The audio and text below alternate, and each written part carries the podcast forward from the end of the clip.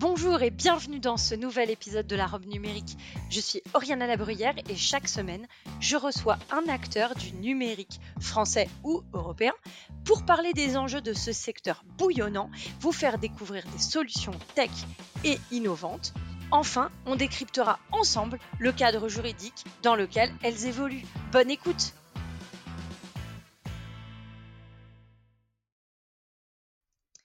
Bonjour et bienvenue dans ce nouvel épisode de la robe numérique. Aujourd'hui, on va parler protection des marques, protection des noms de domaine, protection des boîtes mail, cybersécurité, propriété intellectuelle. Et là, vous vous dites, mais de quoi elle parle? Eh bien, on va parler avec NameShield aujourd'hui de tous ces aspects alors Nameshield, pour ceux qui connaissent et qui ont les tempes un peu grises, c'est anciennement l'Observatoire des marques. C'est une société qui accompagne ses clients depuis donc plus de 30 ans et qui intervient sur les aspects cybersécurité et essaye d'anticiper au quotidien les défis des entreprises et des administrations. Donc vous l'avez compris, Nameshield ne parle que co-corporate. NameShield est un registrar, c'est-à-dire un bureau d'enregistrement. Les bureaux d'enregistrement, Kesako, eh ce sont des prestataires de services qui ont comme charge la création, le renouvellement, le transfert, le, le changement de titulaire ou la suppression de vos noms de domaine. Et parce que NameShield a cette stratégie exclusivement corporate, Nameshield a développé un champ d'intervention qui est autant lié à la cybersécurité qu'à la propriété intellectuelle des organisations.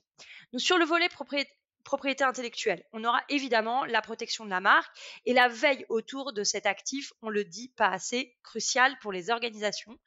Et sur le volet cybersécurité, on est sur la protection du DNS, la sécurisation de la messagerie électronique, tout ce qui va être lié au risque de spoofing, de phishing, etc tous ces trucs en ing que Muriel Beauchaton, qui est directrice commerciale, va nous présenter.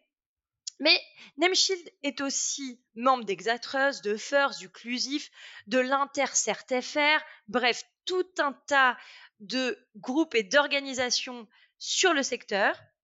Mais au-delà d'être ce registrar souverain que nous allons présenter aujourd'hui, Nameshield a aussi un engagement sociétal hyper fort puisque c'est une entreprise qui est 100% détenue par ses salariés et par un fonds de dotation, le fonds Esperantia. Et comme c'est une anomalie, en tout cas dans ce monde de la cyber, c'est quand même assez rare, ma première question, Muriel, après t'avoir dit merci beaucoup d'être avec moi aujourd'hui parce que en plus on a une femme et c'est quand même assez rare, on le dit. C'est quoi ce fonds de dotation Esperantia? Bonjour Oriana et euh, merci de m'avoir invité. Quel honneur euh, sur euh, ce podcast fameux de l'Europe numérique. alors, qu'est-ce que le fonds de dotation Esperantia? C'est un fonds de dotation à destination des enfants et des jeunes adultes. L'objectif du fondateur de l'entreprise, il y a une trentaine d'années maintenant, était de donner du sens à l'activité qu'il allait lancer, avant même qu'il sache qu'il allait lancer Napshield. Il avait à cœur de se positionner sur une action sociétale. Euh, sans vraiment savoir quels en seraient euh, les contours. Et puis, euh, l'activité Nameshield a, grandi et c'était assez logiquement en lien avec son histoire personnelle qu'il a voulu donner du sens sur le fait d'aider les enfants qui ont peut-être un, démarrage plus difficile que d'autres dans la vie, ou les jeunes adultes qui ont peut-être fait l'objet d'une sortie de route sans, sans, trop de conséquences, mais qui ont besoin d'un marchepied pour, pour prendre peut-être plus facilement l'ascenseur social.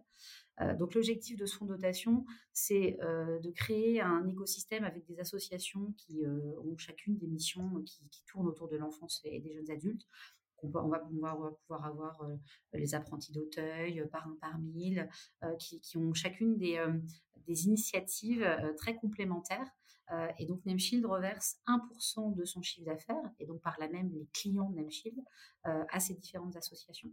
Euh, la volonté de l'entreprise a été de se focaliser sur le circuit court associatif, puisque l'entreprise est angevine, donc on, aide des associations qui ont une implantation territoriale. Et ça nous permet aussi d'avoir un lien direct humain hein, et, de voir les enfants qui, bénéficient de, ces, de, ces, initiatives, puisque les salariés eux-mêmes ont un engagement associatif fort. on a un accord d'entreprise qui permet à chaque salarié d'offrir deux jours par an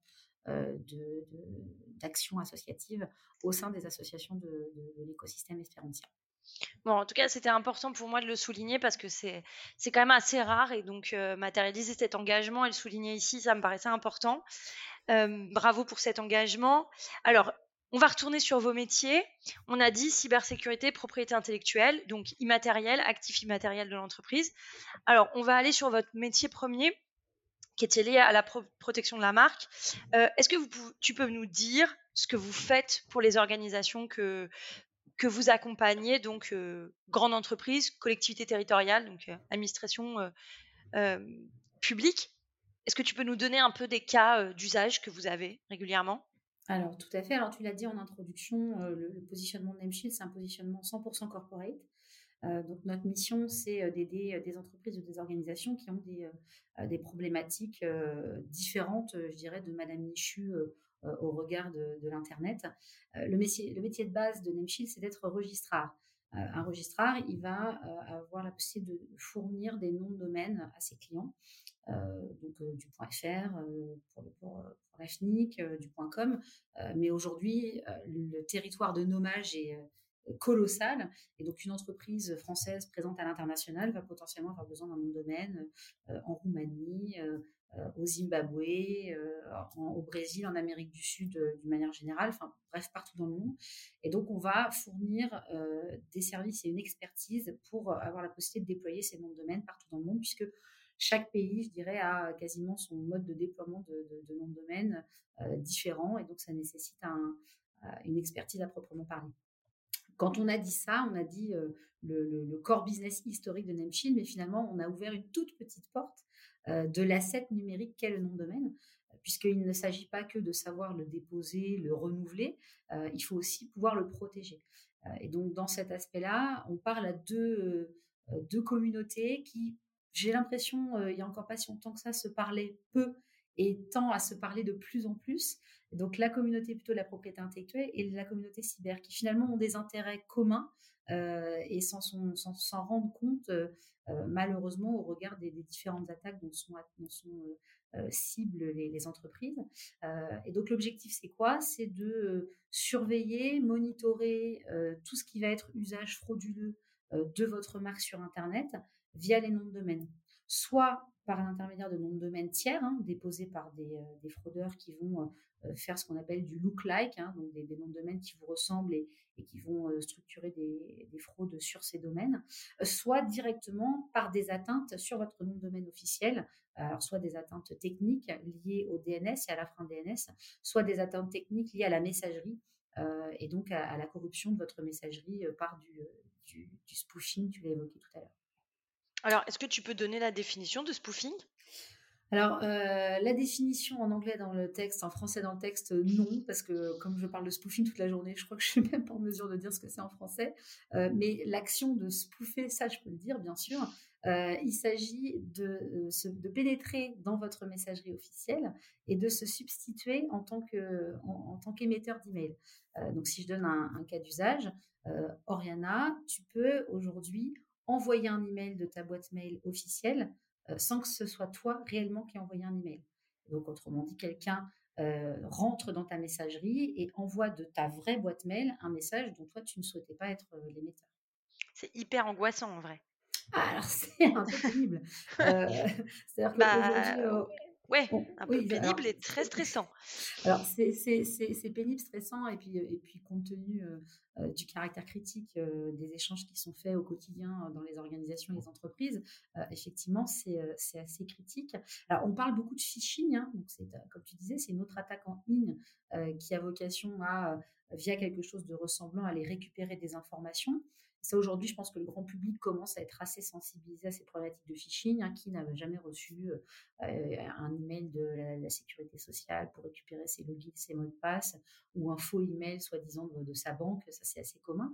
Euh, le spoofing, euh, bah, c'est quasiment, enfin, c'est parfaitement invisible à l'œil et pourtant, c'est assez simple de s'en prémunir. mais la responsabilité vient, est, réservée finalement aux détenteurs de la messagerie.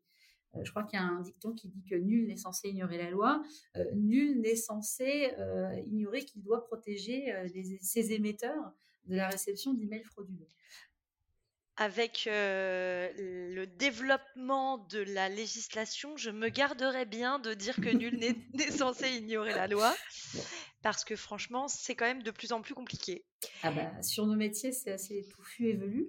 en tout cas, si on se concentre sur ce fameux spoofing, j'aurais envie de dire qu'aujourd'hui, ignorer qu'il est possible de sécuriser sa messagerie via une bonne configuration des marques, et c'est là que la foire aux acronymes euh, commence, euh, bah, c'est un peu dommage, notamment euh, dans les, dans les services, dans les départements sécurité ou dans les départements informatiques d'une manière générale. C'est une relative simple configuration qui doit être mise au sein de la zone du nom de domaine. Donc là, on reboucle sur mon métier d'origine. le nom de domaine, c'est un asset euh, éminemment euh, propriété intellectuelle, on a dit, mais c'est aussi un asset très technique, hein, parce que c'est grâce au nom de domaine que vous avez, euh, vous recevez des emails, vous avez un site internet qui fonctionne, un site e-commerce, etc. Et donc ce nom de domaine, il a un certain nombre de configurations techniques qui sont renseignées. Et donc il y a un petit enregistrement. Alors il y a du SPF, du DKIM, du NIMARC. J'espère qu'Orianette est toujours là, parce qu'il faut pas. Moi, je suis toujours là. Nos auditeurs, je sais pas. Hein. Voilà, c'est la question. Muriel, attention. il faut pas lâcher. En tout cas, ces trois acronymes certainement que la communauté IT les ont déjà entendus. Et l'acronyme le plus important, c'est ce fameux démarque euh, qui doit être euh, bien renseigné, bien sécurisé euh, pour bah, s'assurer que quand vous envoyez un mail, tout simplement, c'est bien vous qui le faites. Alors, si on vous a pas perdu et que vous nous écoutez toujours, la question que j'ai envie de te poser, Muriel, c'est est-ce que c'est compliqué de paramétrer quand on est client Nameshield Comment on a cette gestion? Est-ce que c'est au travers d'un portail? Est-ce qu'il faut être hyper expert pour utiliser votre solution? Finalement, est-ce que ça c'est possible de l'utiliser quand on est une TPE, une PME, un grand compte? Comment ça se passe? Alors aujourd'hui, ça reste une expertise relativement niche. Donc, si vous souhaitez être, vous êtes dans un département technique et vous souhaitez monter en compétence sur le démarque, vous allez gagner du temps à travailler avec un acteur comme Nemshield. Il y en a d'autres sur la place qui va vous aider à, paramétrer, en tout cas faire le paramétrage le plus optimisé pour éviter toutes ces fraudes. mais il est tout à fait possible que vous montiez en compétence tout seul. Il y a de la littérature qui commence à exister. Après, la problématique du démarque, c'est qu'on travaille sur l'authentification des emails pour s'assurer que c'est bien vous qui envoyez, mais on travaille aussi sur la délivrabilité de l'email. Ça veut dire quoi? Ça veut dire que si vous faites entre guillemets des paramétrages un peu simplistes, vous pouvez mettre en péril aussi la bonne réception de vos vrais emails officiels. Typiquement, si vous avez une activité où vous envoyez des newsletters, euh, si vous êtes, si vous faites pas mal de, e-marketing et que vous avez fait un paramétrage un peu à la hache, je dirais, pour vous dire bon bah là je suis sûr que personne va me spoofer, et eh ben vous risquez d'avoir vos services marketing qui reviennent vers vous en disant bah disons je comprends pas euh, ma newsletter que j'envoie, il n'y a plus personne qui la reçoit. Ah bah oui, parce qu'on est tombé dans les indésirables en fait. Exactement. Donc il y, a, euh, il y a un peu de finesse pour s'assurer d'avoir fait quelque chose de propre de sécure, mais qui finalement n'entraîne pas des effets de bord désagréables d'un point de vue opérationnel.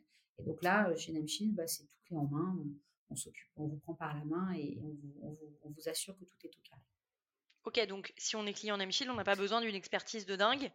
Euh, rien. Vous, vous, y connaissez rien, vous nous appelez, ça se passera très bien. très bien. Ok, donc là on le voit en fait, hein, tout ce que tu nous as expliqué, c'est euh, c'est un pont entre la cybersécurité et la protection de la propriété intellectuelle en fait de la marque. Il y a un pont bah, naturel.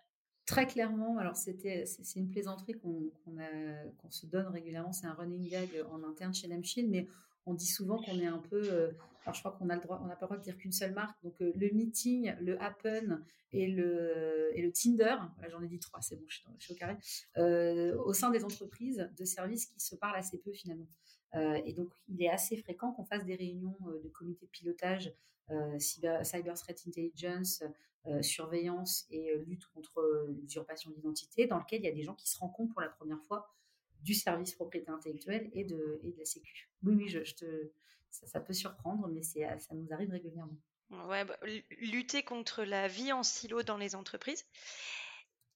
il faut avoir un gros budget pour être chez Lemshield alors, vous avez un budget en fonction de votre taille, c'est-à-dire que euh, vous êtes un très gros acteur international, et eh bien vous aurez énormément d'assets à protéger, donc votre budget sera forcément euh, colossal, en tout cas en lien avec le nombre d'assets à protéger. Euh, vous avez une activité avec un asset unique à protéger, même si vous êtes très gros, mais vous avez qu'une seule marque et qu'un nom de domaine sur lequel vous avez capitalisé, votre budget sera, sera assez modéré. Alors justement, sur la question des assets, ça me vient comme ça. Aujourd'hui, il y a des entreprises qui sont là pour aider les organisations à identifier le nombre d'assets qu'elles ont. Comment ça se passe chez vous? Parce que là, moi, si je viens, je vais te dire j'ai deux, trois noms de domaine. En réalité, j'en ai sept. Euh, voilà, bah, l'écart. Ton, exemple est assez drôle parce que euh, il est pas rare que je fasse des rendez-vous avec des clients. Et évidemment, la première question, c'est combien vous avez de noms de domaine connus? Et je vais avoir des clients qui vont dire Ah, j'en ai plein, j'en ai 20. et puis j'en ai d'autres qui vont me dire Oh, j'en ai pas beaucoup, j'en ai 2500. En fait, cette, cette, variation, en tout cas cette variable du volume, elle est directement corrélée à l'activité de votre entreprise. Et donc aujourd'hui, je travaille avec des entreprises qui ont euh, un nom de domaine ou cinq, mais ultra critiques, et d'autres qui ont 10 000 noms de domaine. Ça, c'est euh, directement lié au nombre de marques à protéger. Euh, et puis, bah, j'ai des clients qui pensent connaître leur parc, et en fait, il y a toute une partie inconnue à explorer donc, on va les aider à reconsolider leurs assets. Alors, ça peut s'expliquer parce qu'il y a eu une forte, décentralisation en termes de politique de gestion, euh, beaucoup de shadow IT, par exemple, euh, et donc une grande autonomie. Et là, d'un seul coup, j'ai quelqu'un, j'ai un sponsor dans l'entreprise qui se dit, bah non, faut que ça s'arrête. Je vais tout repiloter et je vais l'aider à, faire une, cartographie finalement de l'ensemble de ses assets. Euh, ça peut aussi s'expliquer parce qu'il y a eu des rachats successifs et que l'organisation de l'entreprise a fait qu'on a perdu le fil. Et parfois, parce qu'il n'y a pas eu de politique vraiment de protection. Et donc, il y a plein de choses qui ont été faites dans tous les sens. des agences web qui ont déposé de leur côté. voilà, c'est vraiment souvent la gestion des noms de domaine est souvent le reflet de la, façon dont les assets, d'une manière générale, sont administrés en entreprise. Donc, c'est assez intéressant. Donc, nous, on a tous les outils pour vous permettre d'avoir à l'instant T une vision exhaustive de ce qui doit vous appartenir. Exhaustive. Absolument. Euh, exhaustive parce qu'on va coupler un certain nombre de faisceaux d'indices euh, qui vont être la propriété du nom, euh, la reprise de la marque, le contenu du site, l'hébergeur, l'infra-DNS. En fait, le nom de domaine, c'est une multitude d'informations quand, quand on sait les exploiter. Muriel, j'ai quand même une question. Pourquoi être ISO? Ah, c'est une bonne question, Oriana. Je me la pose quasiment tous les jours.